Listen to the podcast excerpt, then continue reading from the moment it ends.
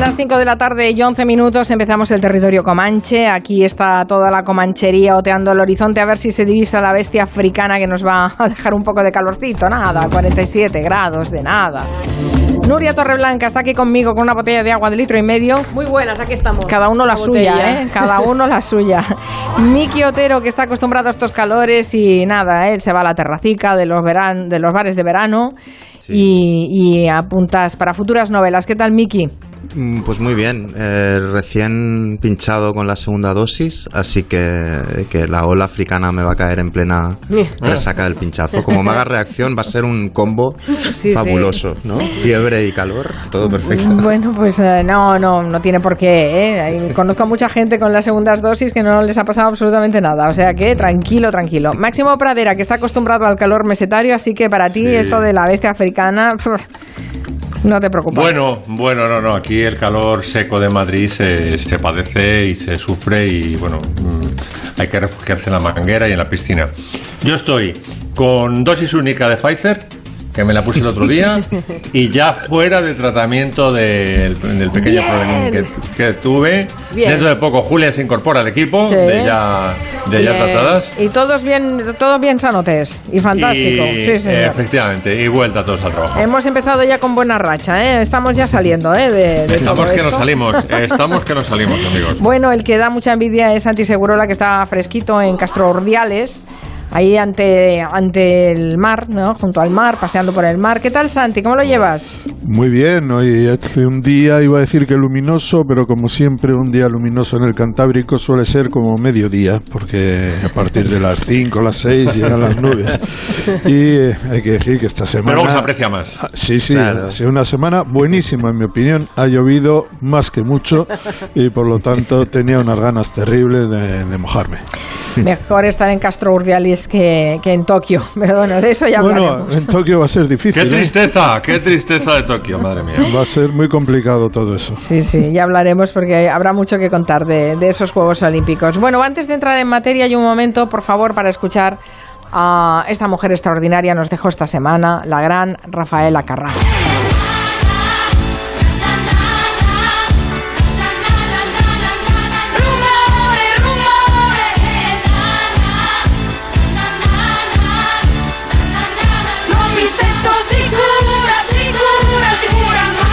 Estado toda la semana rindiéndole homenaje, pero queríamos hacerlo también especialmente en el Comanche porque representa quizá la esencia del Comanche, espíritu de fiesta, desinhibición sexual, alegría de vivir, como sí, nosotros. Efectivamente. Efectivamente. Así que Máximo Pradera, inspirado por Rafaela, eh, va a dejar un sello muy italiano en el Comanche esta tarde. Claro, es que fíjate, te pones a hacer la lista de italianos que han triunfado en España y hay muchos que han sido muchísimo más populares que muchos españoles. Por ejemplo, este Torre Bruno, más pequeño que ninguno. y ahora sí ha llegado el momento. Sí, queridas amigas y amigos, aquí están por primera vez en España los fantásticos, los únicos, los Beatles. Tigres, leones, leones, todo quiere ser los campeones. Tigres, leones, todo quiere ser los campeones. Pues hubo un tiempo en la tele en que solo estaba Torrebruno. Sí. Solamente estaba Torrebruno. Bueno, este tipo ha sido, bueno, su, su, época, su década dorada fue en los 60, cuando, como lo hemos escuchado, llegó a presentar a los Beatles en, en las ventas, ¿no? Rocco Walter, Torrebruno, Orgini, que era de los Abruzos, era de familia bien, iba para cantante melódico, no lo consiguió y se tuvo que refugiar en la canción infantil, pero vamos, más quisiera yo haber compuesto Tigres Leones y que esta canción se recordase ya para siempre. Yo creo que Tigres Leones va a estar en el, en el imaginario español musical eh, para, para, toda la vida, ¿no? Triunfó luego en la televisión, por supuesto, en, en muchísimos programas, fue el, el rey de la programación infantil y realmente es muy recordado en España y con casi tanta simpatía como Rafael Carrá, si no más, ¿no? Entre los niños, desde luego, eh, mucho más. Un tipo, además, que se reía de sí mismo, con esto de más pequeño que ninguno, realmente era muy bajito. Ay, como... ay, ay, ay, Máximo, que tenemos problemas, no me digas que tenemos problemas con... Eh... La caló. Debe ser, sí, la bestia africana debe ser, debe ser la bestia africana. Están derritiéndose los cables. Bueno, estamos tocando madera durante todo el programa porque de verdad que desde las 3 de la tarde que estamos teniendo unos problemas de conexiones terribles, pido disculpas a los oyentes, para nosotros es difícil trabajar en estas condiciones, pero para ellos ver, también ahora. escucharnos. Sí, parece que sí, venga, va, por favor, vamos a cruzar dedos. Sí, pues estábamos hablando de Torre Bruno y ahora vamos a hablar, a hablar del autor de la canción italiana más famosa del mundo después de O Sole Mio, que es Domenico Modugno. Escucha, mamá está ahí. Cori dile mamá. Que no es esta, ¿eh? Es el señor de la otra vez. Espera, voy a llamarlo. Me parece que está en el baño y no sé si podrá venir. ¿Qué es eso? Dile, por favor, que es muy importante que te oiga yo. ¿eh? Bueno, el teléfono lloraba y llorábamos todos, ¿eh? Por favor. Llorábamos todo. Bueno, esta la ha traído para, para Sí, reírnos. está para reírnos porque es realmente- una versión, claro, evidentemente. Pero realmente Moduño ha, sido- ha compuesto canciones extraordinarias desde el Volare, que estuvo no sé cuántas semanas en el Hit Parade de los Estados Unidos, única canción italiana que ha estado en el número uno del Hit Parade americano. Ha, estado, ha compuesto eh, La Lontananza, por ejemplo. ¿Quién, quién no ha cantado eso en la ducha, no? El, eh, la canción del frac, eh, Junto a mezzanotte. No sé. Bueno, Chao, chao, bambina, también una típica canción de ducha, ¿no? Chao, chao, mientras te, te, te- te- Recuerda, recuerda, Max, que aquí hubo un concurso de canción en la Exacto, ducha. ¿eh? hicimos No ese concurso. Y deberíamos hacerlo todos los años. Como en la que deberíamos En la película aquella de Woody. Allen. En la película de Woody Sí. Allen que, Sí. que canta dentro de la ducha y solo canta bien ahí y al final da una gira por diversos teatros y óperas cantando Y debajo de que, la ducha. y, y que además, ¿te acuerdas que solo le salía bien si estaba en la ducha? Porque si lo perdía los superpoderes. Era como Sansón cuando le cortaban el pelo o, o Asterix cuando no tiene la poción, ¿no? Pues creo yo que las Claro. canciones italianas dan para mucho concurso de canción de ducha, ¿eh? Realmente. Sí. Sí. Pues no sé cuántos programas nos quedan, pero podríamos terminar con un concurso de ducha. Vale. Pues os mojáis, os mojáis. El 23 de julio es nuestro último viernes. ¿Os mojáis? Aquí la, ¡Venga! la notaria del Comanche. Solo os advierto que El sería... club de la ducha. sí, sí. Tendremos por aquí a, a Caprile. Y qué buen, qué buen título ha puesto. eh, El, club, de, la, ducha. por favor. Es genial. Fantástico. Muy bien, Miki. vale, adjudicado. Bueno, esta semana también nos hemos acordado mucho de Santi Segurola y de la selección española. Terminó la Eurocopa, no ganamos, pero bueno, no hicimos mal papel a pesar de todas las críticas iniciales. Caramba, yo vi un equipo que más o menos lo hacía bien, ¿no, Santi? Para mí fue un equipo buenísimo, un equipo que jugó, creo, con más eh, singularidad, yo diría casi con más atrevimiento que ningún otro equipo, el que más posesión, eh, eso puede que a la gente le diga poco, pero dice mucho de una manera de jugar, el que más corrió de todos los equipos, el más joven también y el que digamos se vio menos eh, menos beneficiado por la fortuna en el partido con con Italia, si se puede hablar de fortuna en el lanzamiento de penaltis. Sí creo que fue un partido magnífico que de alguna manera hace que rebrote un poco, o rebrote bastante, eh, la adscripción de los aficionados españoles a, una selección que venía de muy malos tiempos. Desde 2012 todo habían sido desastres y esta eh, em, equipo tan tan joven con yo creo que 12 o 13 jugadores menores de 24 años muchos de ellos casi debutantes en la selección sin gran nombre muchos de ellos con un chico de 18 años que ah, ha sido una de las sensaciones del torneo Pedri con otro Dani Olmo que jugó un partidazo bestial frente frente a Italia con la sensación de que todo el fútbol español se beneficia, se benefician los chicos, la selección, pero también los clubes. Digamos que el prestigio de la, de la liga también eh, se incrementará. Para mí ha sido una, de- una gran demostración de, de, de fútbol de la selección española. Lástima que no hayan llegado a la final. Creo que ha sido un gran momento para Luis Enrique, el seleccionador, que ha tenido que navegar por tiempos muy, muy complicados, personalmente también, mediáticamente también, y con un equipo que no acaba de arrancar. Creo que ha sido un gran director de orquesta de este equipo y me parece que hay algo de piedra fundacional para el futuro que de- a la que debemos estar atentos. Yo me encuentro francamente satisfecho por la respuesta de todos estos chicos y de algún veterano, porque lo de Busquets ha sido verdaderamente extraordinario. El hombre impre- imprescindible, o no sé cómo lo llamaban en, en la prensa británica, ¿no? Sí, Ah, sí, sí, sí, me, me estoy un poco molesto con la prensa británica. ¿eh? ¿Por porque, qué? Porque ellos juzgan a todo el mundo y me parece muy bien y me gusta bien, con mucho. Me, me gusta cómo lo cómo, cómo- cómo escriben y tal, pero al final son eh, tan eh, chauvinistas como cualquiera. Por ejemplo, eh, en el partido Italia-España destacaban todas las virtudes de Italia que precisamente habían denunciado antes. Es decir, eh, esta es una selección italiana ambiciosa, es una selección italiana que intenta jugar a fútbol, esta es una selección it- italiana que rompe con la cultura italiana. Y luego, cuando empatan con España haciendo un catenacho de toda la vida, con, Mm. tirando contragolpes, dicen, bueno, ese es el espíritu de un equipo que sabe cómo defenderse. Oiga, mire, y otra, y la, hasta- es que defender las dos tesis es un poco complicado. Evidentemente pasaron, es un buen equipo, yo creo que, pero no ganaron porque jugaran mejor ni de la manera en la que suele jugar España. Y hay otra cosa que también me duele, porque si los ingleses eh, se cuelgan medallas para algo es de eso que llaman fair play. El fair play, el juego limpio, eh, en los comentarios siempre en los periódicos se ataca mucho a los jugadores que se tiran en el área. Bueno, Inglaterra yo creo que pasó a la final porque uno de sus jugadores, Raheem Sterling, se tiró, se hizo un piscinazo, Un piscinazo de, primer- total, sí, señor. de primera categoría mundial y no he visto ningún titular en Inglaterra que hable de eso. O sea que lo que les parece muy mal de fuera, en los tiempos del Brexit, les parece muy bien dentro. Yo pensaba que ibas que- a, a mencionar ese, ese artículo que salió publicado eh, criticando a los jugadores españoles diciendo, fíjate, no cantaban el himno como los italianos. Bueno, es- estamos siempre con esas cosas. Este es un himno sin letra, pues oye. pues no la- se la canta, letra- claro.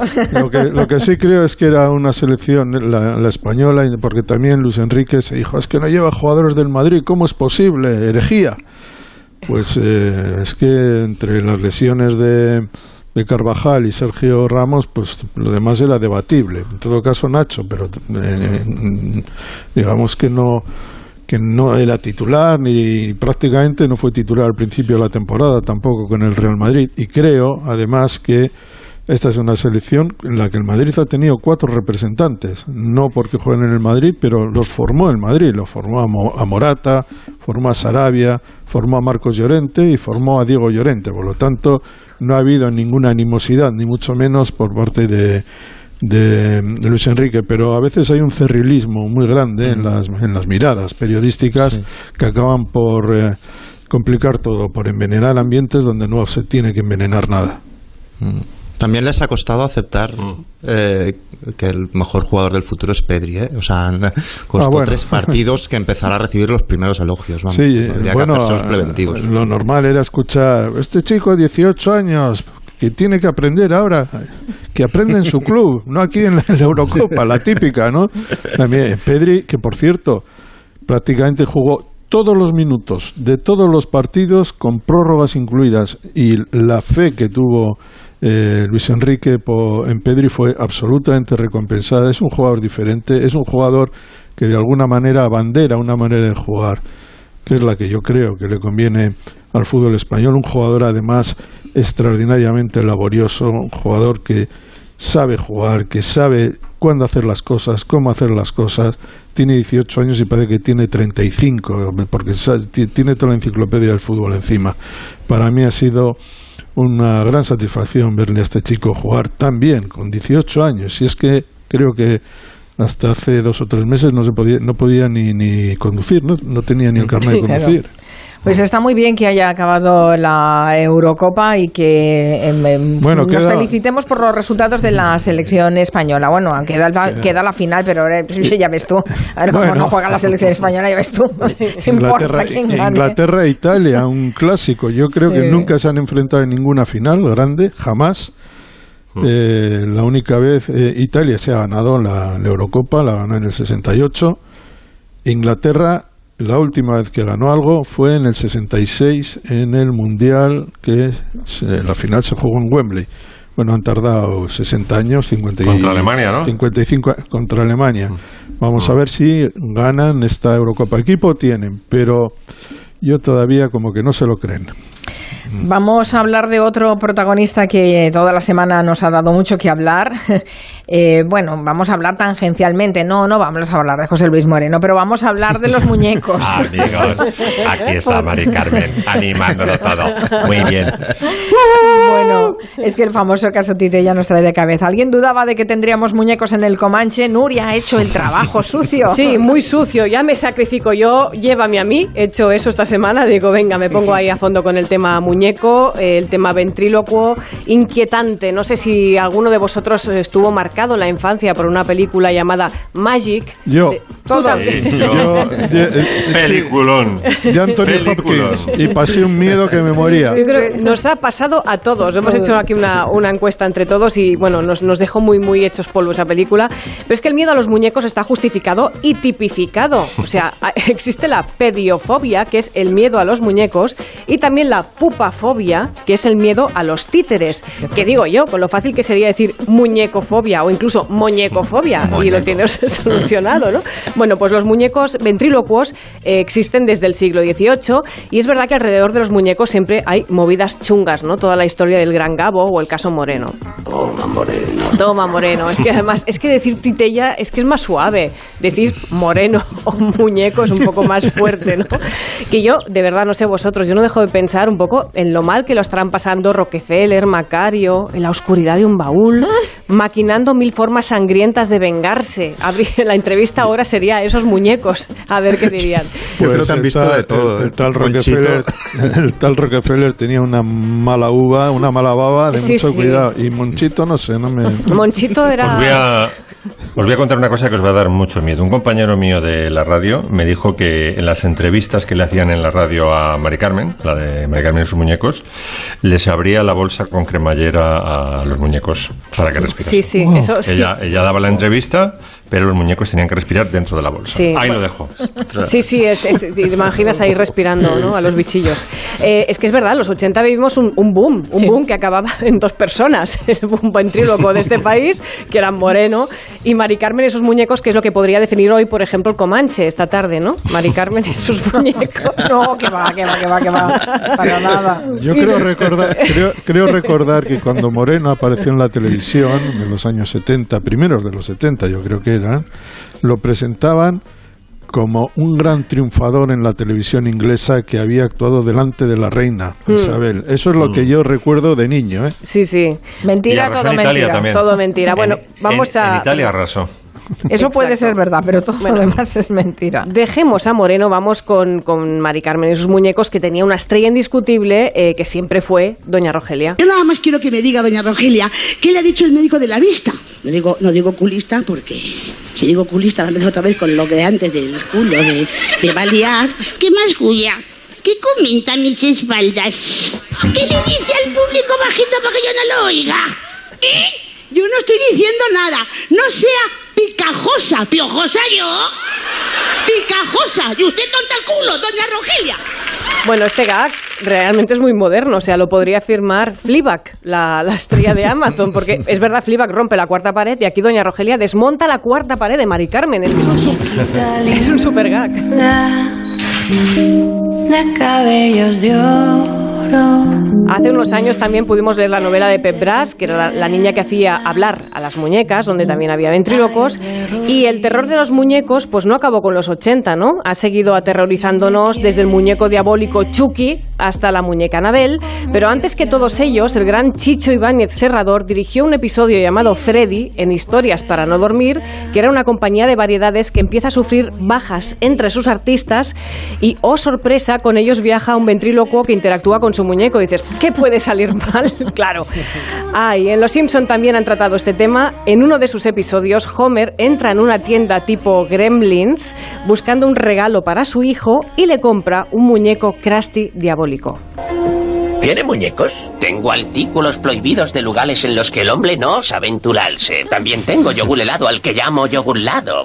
Necesito algo para el cumpleaños de mi hijo. O tal vez esto sea del gusto del caballero.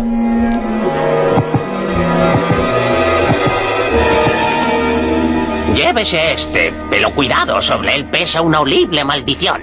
Uh, eso es malo. Con derecho a una talina de yogur lado. Eso es bueno. Ahí está. Ahí está Homer. Bueno, ¿y qué hay de las muñecas con las que ah, jugaron las niñas, niños y niñes de este país? Bueno, estamos, por ejemplo, vamos a los años 40 o 50. La muñeca que triunfaba en España era la Mariquita Pérez. Costaba 85 pesetas, que era muchísimo para la época. Exacto. Y, y tenían los ojos quietos, mm, no se movían, era terrorífica esa muñeca. Más tarde llegaron las barriguitas, que el- es curioso, porque en los 80 las barriguitas tenían exactamente barriguita y la cara más redonda, pero las de ahora tienen un cabezón estratosférico y nada de barriga. Las muñecas de famosas se dirigen al portal para hacer llegar al niño su cariño y su amistad. Qué raro es escuchar esto en julio. No sé si os pasa, pero bueno, esta peregrinación cada año nos lleva a las navidades y a las muñecas de famosa en el portal. Tuvimos también las muñecas repollo, que eran las Cabbage Patch Kid, llegaron a España en el 85 y representaban a niños que nacían en un campo de coles, que eso ya, ya lo hizo cuerda en Amanece que no es poco. Hacían los, los hombres nacían de un bancal y todas llevaban un certificado con su nombre. En España se llamaron las muñecas repollo y en América Latina las muñecas pimpollo, que me encanta esto. Bueno, vamos con las canciones. Recordad, por ejemplo, La Oreja de Van Gogh tenía una canción que se llamaba Muñeca de Trapo. Os voy a poner otra que en el año 94, eh, bueno, pues compusieron unas chicas de Gijón, una banda de seis chicas que rompieron con fuerza en el indie de la época. Se llamaban Nosotras, que le encantarían a Rajoy, y tocaban temas tan interesantes como la pederastia. Esta canción se llamaba Llora las mu- Lloran mis muñecas y fue un éxito de la época. Lloran mis muñecas cuando están a solas en mi habitación. Lloran mis muñecas, sangre coagulada de mi corazón. Lloran porque temen olvidar el tiempo, perder la razón y se quedan solas.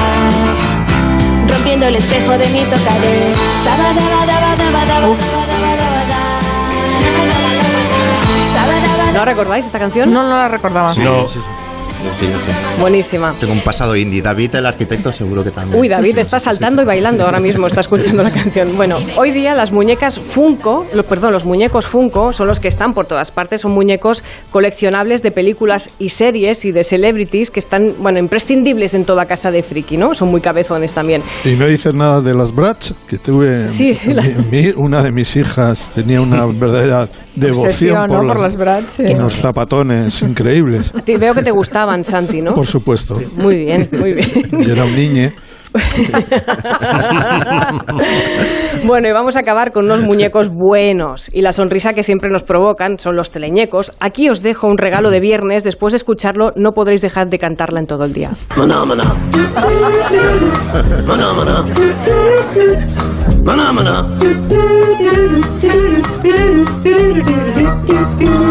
Canción gusanito. Mire lo que dice José Luis Ibáñez Ridao, nuestro queridísimo compañero y amigo. Siendo yo un parvulito en los 60, José Luis Moreno, que creo que estudiaba medicina en la Universidad de Barcelona, después vendía que era doctor en neurocirujano, pero no, eso no, a eso no llegó, a lo mejor sí que fue estudiante de medicina, hizo un bolo en mi cole con Monchito. No. Ahí lo dejo. y le tocó Monchito. en los 60, Monchito ya. Menudo Él despertó su vocación de hacer voces luego en Catch. Exacto. Bueno, vamos a hacer una pausa y después hablamos de un peinado que dice mi quiotero que lo está, bueno, lo está petando. Es el mullet, se pronuncia así, mullet, el peinado mullet. O mullet. O igual, mullet, o como decir. bueno, ¿ves El esa mul- cosa? oh, ¿Vuelve el mulet? Vuelve el mullet, mira, ya sabes, Santi seguro la de lo que hablamos, es que es una cosa de los 80. También, perdona, también el fútbol, ¿eh? En el fútbol, En claro. Onda Cero, Julia en la Onda, con Carmen Juan. Atención. Qué gusto verte de nuevo en el aeropuerto enviando el ya clásico He llegado mientras sale la maleta. Por eso en AENA hemos implantado más de 100 medidas para que nuestros aeropuertos sean seguros y así lograr la Airport Health Accreditation. Infórmate en infocovitaena.es. AENA, Ministerio de Transportes, Movilidad y Agenda Urbana, Gobierno de España. ¿Qué te inspira al elegir un coche seminuevo? ¿Tener hasta 6 años de garantía? ¿Poder devolverlo si no cumple tus expectativas? ¿O tener un certificado de revisión de 105 puntos? Llegan los días Kia Ocasión del 8 al 12 de julio con hasta 4.675 euros de descuento en función del modelo financiando con Kia Finance a través de Banco CTLM. Acércate a tu concesionario Kia o consulta condiciones en kiaocasión.es. Movistar Prosegur Alarmas presenta una alarma que no es solo una alarma. ¿Y si se me olvida conectarla? Te avisa, es una alarma inteligente y puedes conectarla desde la app. Y si lo necesitas, te dan asistencia inmediata y llaman por ti a la policía. ¿Y todo esto? ¿Por cuánto? Por muy poco. Contrátala antes del 31 de julio en tiendas Movistar o llamando al 900-226-600. ¿Estás inquieto, impaciente o preocupado? Tranquilo, toma Ansiomet. Ansiomet con triptófano, lúpulo y vitaminas del grupo B contribuye al funcionamiento normal del sistema nervioso. Ansiomet, consulta a tu farmacéutico o dietista. Éxito en 30 países y ahora también en España. Si estamos juntos, lo superaremos. El mejor estreno de una serie diaria en 8 años. Tierra Amarga. Todas las tardes de lunes a viernes a las 5 y media en Antena 3. La tele abierta. Te prometiste huir de las prisas y de las masas, zambullirte en el mar, saltar las olas, tomar el sol, reírte, desconectar. Te prometiste el verano de tu vida y ha llegado el momento de cumplirlo. Costa Cálida, región de Murcia, te hace feliz. Además, la región de Murcia te ofrece un seguro COVID gratuito para que viajes con total tranquilidad. Si tienes dolores de cabeza, te cuesta enfocarte cerca, necesitas extender los brazos para no ver borroso y aún no ves claro lo de usar gafas progresivas, igual es porque no las llevas puestas. Dos gafas progresivas Mo con las que verás de lujo a cualquier distancia por solo 229 euros. Solo en multiópticas.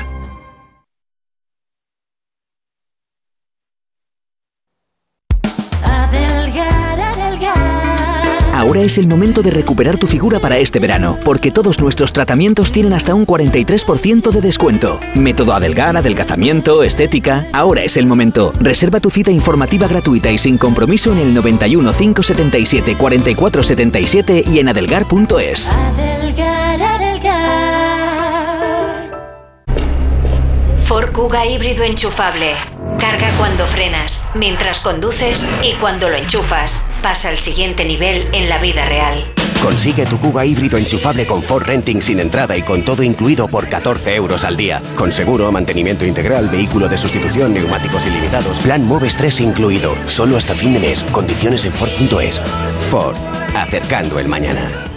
Rebajas en las tiendas Omnium hasta el 60%, todo en rebajas. Flex Tempur Vultex Picolín, porque si tu colchón tiene 10 años, ya no es un colchón, es un viejo colchón. Los mejores colchones a los mejores precios, ahora en rebajas. 14 tiendas Omnium en Madrid. Encuentra la tuya en la tienda somnium.es. Cambrils te sienta bien. Compruébalo participando en todas las actividades que hemos preparado este verano para ti. Cambrils te activa junto al mar practicando yoga, pilates, marcha nórdica y con multitud de rutas a pie y en bici. Así que ven y actívate. Cambrils es gastronomía, así que ven y saborea. Cambrils te divierte aprendiendo a esculpir esculturas de arena, haciendo de pirata y con las animaciones familiares. Así que ven y diviértete. Cambrils te sentará bien. Ven y cuéntalo. Ven a la Costa Daurada a disfrutar de muchas más experiencias. Escoge el alojamiento en tu agencia de viajes o en costadauradalife.com. Costa Daurada, el destino familiar más completo del Mediterráneo. Venga a las rebajas de Muebles a Dama. Precios insuperables con la misma calidad de siempre, en una gran variedad de estilos y modelos, con su habitual trato amable, transporte y montaje gratuitos y la mejor financiación. Todo lo bueno de Muebles a Dama, pero ahora con rebajas. En General Ricardo 190 y en la web mueblesadama.com. Muebles a dama.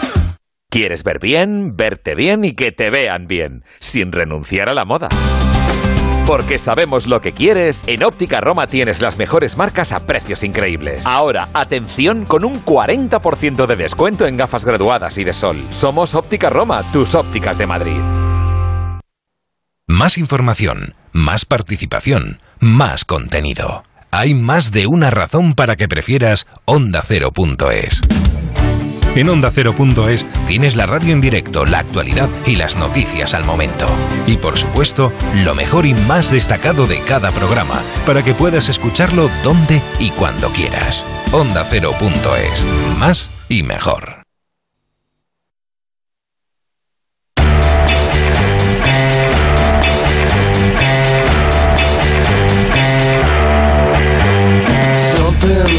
Dicen algunos oyentes que nos hemos dejado otros muñecos, pero es que va a ver que no cabían todos. Por ejemplo, Jesús dice, todo. Los de AstraZeneca nos acordamos de la perrita Marilyn de Erta Frankel, que tampoco se manejaba mucho con el castellano. La bruja vería, el muñecazo. Sí. Y Francisco Javier dice, me acuerdo de una muñeca que le echaron de reyes a mi hermana que tenía un disco en la espalda que cantaba aquello de Mambrú se fue a la guerra. Qué recuerdos de infancia tremendos. Bueno, esta canción de Beck, además de darnos ganas de bailar y soltarnos así la melena, le sirve a mi quiotero para presentar el tema del que quiere hablarnos esta tarde, que es ese corte de pelo al diablo.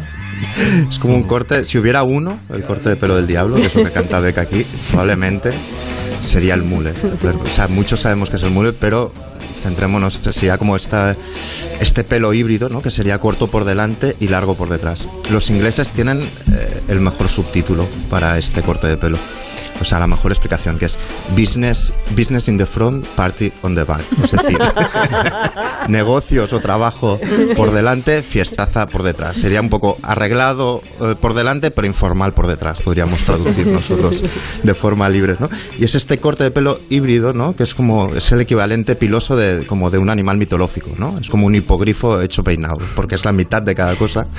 O por usar una metáfora más de la época en la que triunfó más, como un keitar, que era como la, la guitarra teclado esta, que era mitad guitarra, mitad. es un poco el equivalente eh, en las guitarras de tal. Pero es un, un peinado que ha sido denostado siempre. O sea, que ha sido. Se ha llevado. Se ha puesto muy de moda a veces, pero siempre ha, ha sido visto como con cierto paternalismo, muy El criticado. Digamos de- que. el sí. peinado de los paletos, ¿no? Claro, siempre se veía así. Los rednecks. Sí, sí. Es un poco a lo capilar lo que la Comic Sans a la tipografía, ¿no? O sea, o la riñonera a los complementos. Es como la broma fácil, ¿no? Como la, la diana de la chanza, es el, el mullet, ¿no? Y, y como decía eh, Santiago, es un poco, se asocia pues al redneck americano, al kinky patrio, etcétera, etcétera. O al jugador rudo de, los 80, al villano de Blockbuster, ¿no? O al de la ruta del bacalao que se quedó bailando y no, no se dio cuenta de que se había acabado la fiesta, ¿no?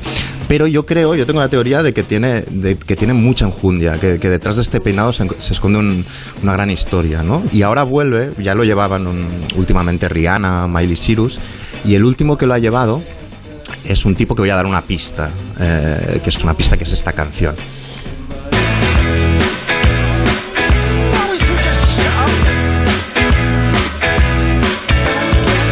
Confidence is a preference for the habitual voyeur of what is known as a morning Es decir, Damon Alban, el mito erótico de los 90 sobre todo, y tal, en las últimas fotografías en las que aparece, eh, tiene un mullet, de- pero de manual, eh, canónico, es decir, y bastante bastante bestia, ¿no? Y de ¿Qué hecho, esta canción de la vida en el parque, Par Life, pilla como otro tono con este peinado, ¿no?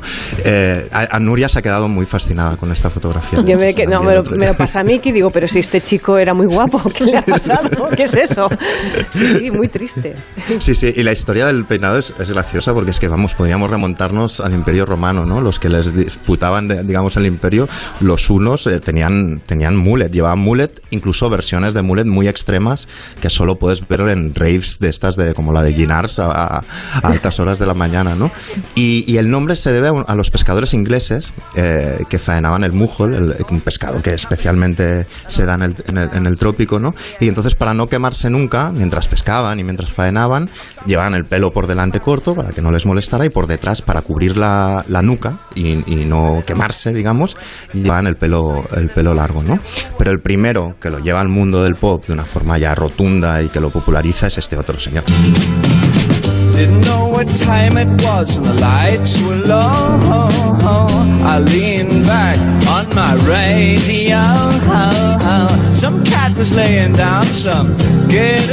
David Bowie, que, que en, en la famosa actuación del año 72, en el Top of the Pops, cuando canta Starman y dice aquello de tenía que llamar a alguien y te llamé a ti, y señala la cámara y todos los adolescentes ingleses se vuelven locos, locos, eh, ¿qué peinado llevaba en ese momento? Pues llevaba un mullet de color rojo, incendiado, y es normal porque el glam va de eso, ¿no? De repente el, el mullet es medio femenino, medio masculino, y él llevaba esto porque lo que hacía era feminizar también la figura del, del hombre y de la estrella del rock. Y a la inversa también funciona. Es decir, también las chicas rockeras de aquella época lo llevaban por lo contrario, ¿no? Por masculinizar su figura. Y un ejemplo muy claro es Joan Jett, que llevaba un mullet rotundo mientras cantaba esta canción.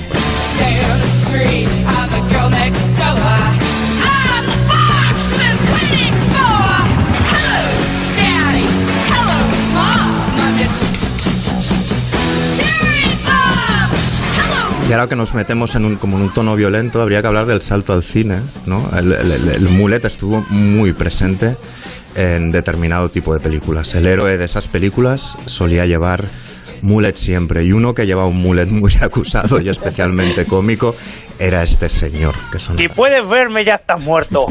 Hola, soy Chuck Norris. Chuck Norris, actor panochita de películas, eh, no son precisamente comedias románticas, ¿sabes lo que te quiero decir? Es verdad, Chuck Norris, sí. Chuck Norris, comprobemos si queréis en Google imágenes sus, sus mullets, este Sí, actor que no hacía flexiones, echaba la tierra para abajo y que no respiraba, tomaba aire y devolvía al que no le gustaba. Mel Gibson también lo llevó un tiempo. Sí, en sí, sí. Letal se plantaba un mullet de, de campeonato, ¿eh? Sí, Sí, sí, todos, todos. Nicolas Cage, Van Damme, mullets espectacula- espectaculares que podrían competir, porque a todas estas no he dicho que hay un concurso del mejor mullet del planeta que se celebra en, en Bélgica cada año, ¿eh? que estas fotos también hay que, hay que verlas. Inspirado por Van Damme, supongo. Probablemente, probablemente, o por este otro personaje que define el mullet muy muy bien.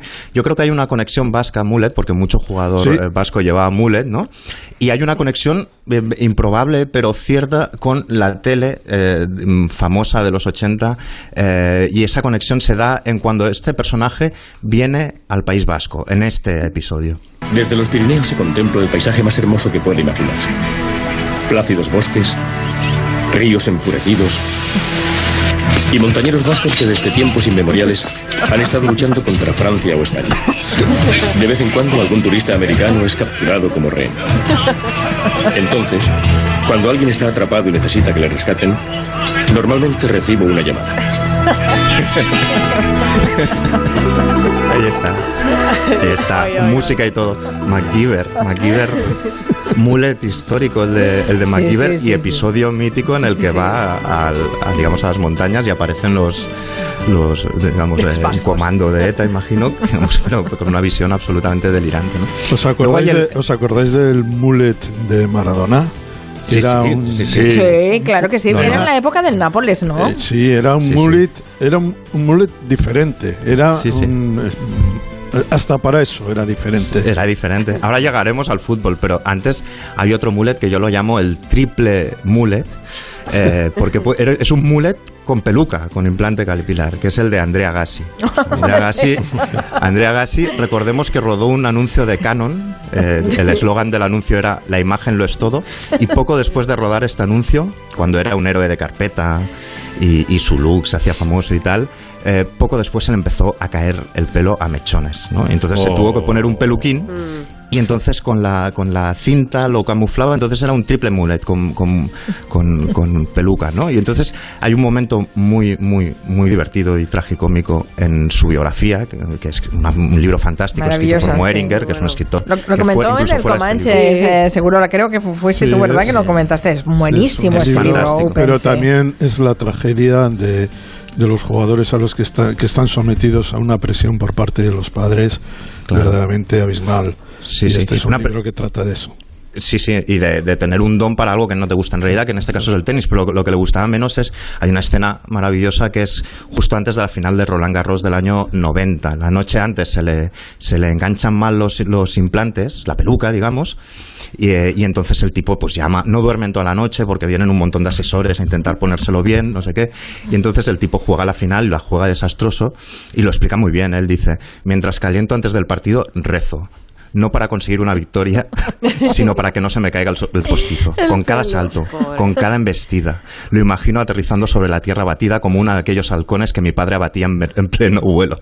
Dice, oigo ya el grito ahogado del público. Imagino a millones de personas acercándose más a sus televisores, volviéndose a mirar unos a otros y diciendo en docenas de lenguas y dialectos. Algo así como, ¿se le acaba de caer el pelo a Gassi?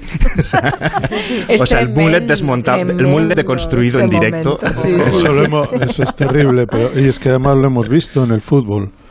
En alguna ocasión, Valdés, un fabuloso jugador del Sporting de Gijón de finales de los 60 y primeros 70, también llevaba peluquín y en un partido lo perdió. Se le ¿eh? cayó. Y esas cosas, la verdad es que A mí, no sé, se me encoge el estómago. Pero ahora llegamos al fútbol y con esto acabamos, que es que, es que realmente antes el, el- yo, yo pienso que el- tú miras una, una foto de un cromo del, del fútbol de antes y parece más como los que estuvieran en una barra del típico bar del letrero de Coca-Cola, donde hay un poco de todo, el calvo, el, gordu- el gordito, el bigotudo, ¿no? Y ahora se parece más a la cola del, del lavabo del sonar, ¿no? O sea, como van Sí. todos como tatuados, muy bien peinados y tal, ¿no? Pero, y hay, hay peinados extremos. De hecho, yo entrevisté una vez a Johnny Rotten de los Sex Pistols para el país y me dijo que todos los futbolistas actuales deberían pagarle derechos de imagen porque, porque todos los peinados extremos en realidad se los había inventado él, ¿no? Pero quiero hablar solo de una selección en concreto que es la Bulgaria de principios de los 90, la banda de Stoikov. Yo explico la historia y luego leo la crónica de, ese, de esa mundial. Consiguió pasar, a- recordemos que el último mm, partido de la clasificación, que fue en París, lo consiguió pasar porque dos jugadores no tenían visado y los, los colaron de tapadillo en un coche conducido por el portero de la selección. ¿eh? Empezó así la cosa. Y tenían un mítico mullet para mí, to- muchos de ellos lo llevaban, pero Trifón Ivanov, yo lo recuerdo, vamos, me, me acuerdo del cromo, o sea, debo conservarlo seguramente. Jugó Y- exacto. Y falleció hace relativamente poco. Pues eh, eh, tocaron techo en Estados Unidos y lo tocaron sin perder su imagen, siendo fieles a sus peinados, a sus cadenas eh, de oro. eh, llegaron a la semifinal. Y quiero citar la crónica de una pluma de oro del periodismo deportivo que hizo de ese mundial en Estados Unidos, que decía: Dentro y fuera del campo, Bulgaria es la banda de Stoikov. Resulta un poco estrafalario que el cuartel de Bulgaria se levante jun- junto a la distinguida Universidad de Princeton, uno de los lugares de la excelencia intelectual estadounidense. Si hay algo que caracteriza al equipo búlgaro es su escasa atención a las formas, a un sentido estricto de la vida, a la introspección. Miren la fiesta que se celebró después de la victoria ante Alemania. Corrió el alcohol, se acabó el tabaco, hubo gritos y vítores, se bailó al compás de los acordeones. Y finalmente, cuando se hizo evidente el espíritu de la cerveza, mirad qué bien escrita, ¿eh? no hubo más remedio que arrojar a los jugadores a la piscina del hotel. Stoikov asintió complacido a la celebración. ¿Quién ha escrito esto? ¿Os suena? ¿Quién puede haber escrito esta crónica? Sí, nos suena mucho. ¿Qué es, Santi? ¿Te reconoces, no? Pues fíjate Está que- en la tesis, está en la tesis. Pues que se fíjate que sobre no, que no, lo- no recordaba esa ¿No crónica. recordabas que habías escrito tú esta crónica No, fantástica? No, no, no lo recordaba. Cuando se acabó el espíritu de la cerveza. Sí, recuerdo que un Buenísimo. partido, el, eh, sí, sí, el Bulgaria, Suecia y todos aquellos, pero no recordaba haber escrito esa, esa crónica. No sé, me da un poco de, de vergüenza, pero bueno. Qué bueno. Pero no, era así, nos buenísima. activan con sus Sí, cadenas, no, con era, sus eran, mullets, era- con- era- eran tremendos. Era, era una sela- selección cíngara, por decirlo de alguna Sí, sí. manera, en Sí, el sí, sí. sentido, acababan de prácticamente, se había roto el, el- el bloque soviético y los búlgaros eran, los búlgaros era uno de los Bulgaria uno de los países más adscritos a la vieja eh, Rusia y de repente empezaron a, florecer por toda Europa jugadores búlgaros. El primero Stoich- Stoichkov que llegó al, al Barça pero luego Ivanov, eh, Balakov muchos de ellos y muy buenos jugadores. Kostadinov eh, hicieron un mundial tremendo y lo hicieron a su manera. Y su manera intenté reflejarlo en esa, en esa crónica de la que ya no me acordaba, pero que me, de verdad que me, me- me llena de nostalgia.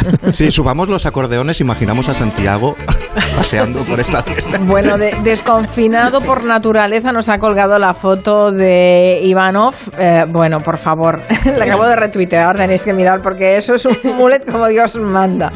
Vamos a ponernos italianos, Máximo Pradera, total, también estamos Sí. cerca, ya que estamos en Bulgaria, vámonos hacia Italia un rato, ¿no?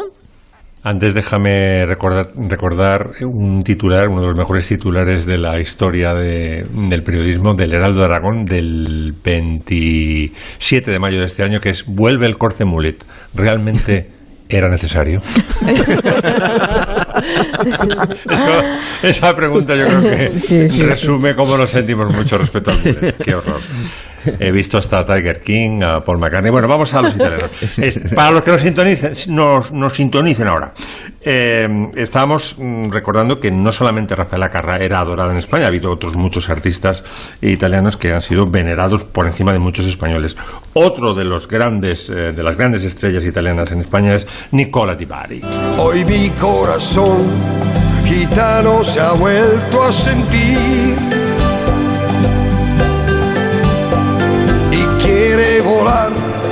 por siempre muy lejos de ti. Esa voz típica italiana, ras- raspada, Típica, cascada, sí. sí, sí, Digo, yo sé que nunca sería feliz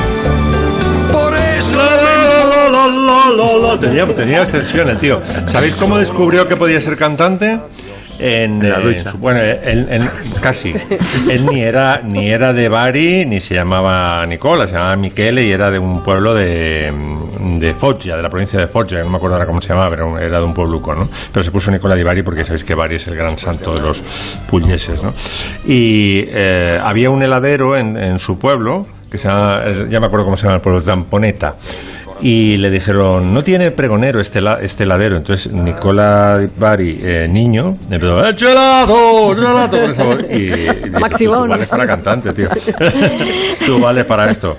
Y bueno, eh, le costó mucho triunfar precisamente por la voz que ha observado ahora Mari Carmen, que tiene una voz muy peculiar, una voz rara. Pero claro, como era muy buen compositor, al final si tienes eh, talento compositivo, pues te acabas imponiendo, ¿no? Y estaba viendo aquí para recordar un poco lo que, lo que era la censura en los años 70. En, en una de las canciones eh, tenía un verso que es eh, Te acostaste niña, yechesti bambina y te, te despertaste mujer. Se la censuraron en la RAI porque estaba, estaba ahí eh, elíptico el, el casquete, ¿no? eso, eso no podía ser. Adiós. Adiós. Tan solo diré Adiós. Bueno, y terminamos con eh, Neck, que tienes el, el Sting italiano, es un cantante fabuloso. Tiene, Laura no está. ¿Has visto? Ah, Laura se canta. fue. Laura se escapa de mi vida. Y tú que si estás, preguntas por qué. La amo a pesar de las heridas. Lo ocupa todo su recuerdo. No consigo olvidar el beso de su cuerpo. Laura no está, eso lo sé, y no la encontraré en tu piel. Es enfermito, sabes que no quisiera besarte a ti pensando en ella. Son canciones para fiestas adolescentes. Este es Pensé que hablaba de. Laura. Pausini. Siempre Este pensé es que hablaba de Laura. Pausini. Y fijaos, en la traducción española, que también tuvo, vamos, tuvo muchísimo éxito esta, esta canción en España, eh, la, la letra es todavía más machista que en italiano, porque le dice en un momento dado, bueno, está todo, es un diálogo de, de él con una chica, que no es Laura, evidentemente, y que le tiene que hacer olvidar a Laura, ¿no? Sí, sí. Y entonces le dice, relléname su espacio. Es la Sí, mujer sí. aguaplas Es que tiene que rellenar la presencia de su verdadero amor. Vamos, es que esto no es que sea enfermizo, es que es un insulto a la otra mujer. Bueno, es que las letras Pues, de algunas canciones italianas, de, de verdad que se las traen, ¿eh? Sí, Relléname su espacio, por favor. Me, me va a fanculo, tío. de las heridas. Tendríamos que hacer algún día comentario de texto. Obligatorio hacer un comentario de texto de una canción, porque de verdad que encontraríamos, se nos saldrían Sí, los sí. colores de Sí, algunas sí. de estas canciones. Venga, apuntamos más ideas. Tenemos el club de la ducha. El club de la ducha, por Eh, favor, antes ver, de acabar temporada, de ¿eh? El club de la ducha está cerrado por Mari Carmen para el día 27. Yo me 27 presento no, que no, no, 27 no, que Ah, 23, ¿Dónde 23. vas? 23, 23. El Eh, 23, pero yo lo que tenéis que con Volare. Mm, Vale, pero ah sí, pero Un hacemos momento. una canción para todos, ¿no? Un momento, Sí, la un misma, momento. la misma para todos. Claro, la misma para Ah, todos. la misma. Ah, bueno, Claro. vale, vale. No, pero Volare no es la que hiciste la otra vez, Max. No, se, Sí, esto- es- perdonad, pero esto lo arregláis vosotros. No, no, no, perdona, perdona, tú también estás incluida. Vale, vale, Ah. pero que, en fin, haremos una tormenta de ideas y escogeremos una canción que a todos más o menos nos haga gracia, pero la gracia es que la cantéis una, solo una, to- todas las versiones que podemos Hostia, puede ser hacer. insoportable. ¿eh? Eso. Ah, no haberlo propuesto. En su cabeza era una gran idea, pero hay que aplicar eso. Gracias, Santi. Seguro la máximo pradera, Miki Otero, Nuria Torreblanca. Hasta la próxima. Y, y Adiós. solo decir que no habrá espectadores en Tokio. No, es verdad, en Japón no habrá espectadores. Sí, sí, sí, sí. Bueno, notición. Tremendo. Tremendo. Tendremos tiempo para hablar de Japón. No te despido del todo, Santi Segurola. Un besito muy fuerte. Igualmente. Hasta luego.